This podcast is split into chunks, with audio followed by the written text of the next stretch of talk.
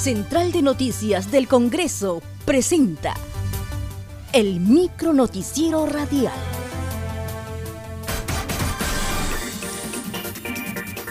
¿Cómo están? Les saluda Ney Suceda. Hoy es viernes 17 de abril y a continuación las principales noticias del Congreso de la República. Presidente del Congreso afirma que elecciones generales tienen que cumplirse el 2021.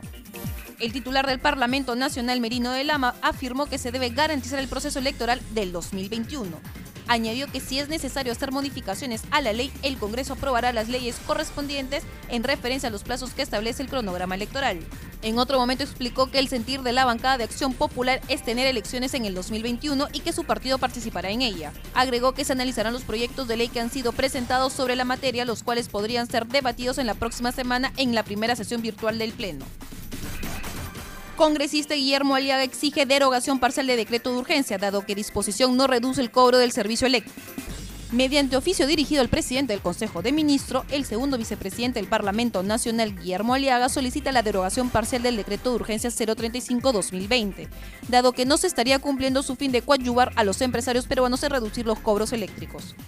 El decreto de urgencia 035-2020 establece en su artículo 11 literal E que las empresas prestadoras de servicio de electricidad en el marco de la pandemia del COVID-19 pueden optar por no mandar a su personal a hacer la lectura del consumo del medidor y en vez de eso pueden sacar un promedio de los últimos seis meses de consumo y ese promedio lo ponen en la siguiente facturación.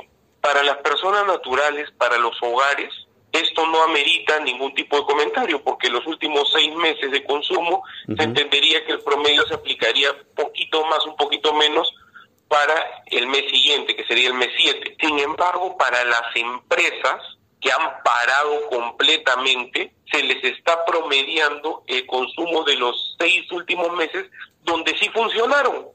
Y este mes que no han funcionado, no han tenido operaciones, se les está poniendo un promedio tal cual hubiesen funcionado. Y esto es, a criterio de mi persona, un craso error. Lo que le he pedido al Premier es que se derogue de manera parcial o se precise en todo caso el literal E del artículo 11 del decreto de urgencia 035. Comisiones del Congreso se instalarán hoy.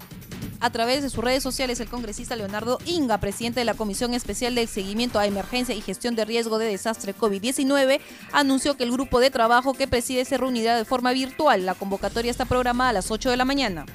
De igual manera, se reunirán de forma virtual los integrantes de la Comisión de Economía, Finanza e Inteligencia Financiera. La sesión se llevará a cabo de forma virtual a las 11 de la mañana.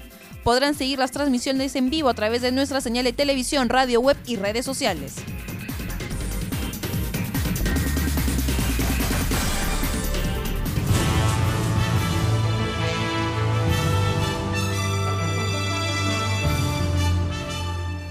Hasta aquí el micro noticiero radial de la Central de Noticias del Congreso. Una producción de la Oficina de Comunicaciones. Visita nuestras redes sociales y página web www.congreso.gov.pe.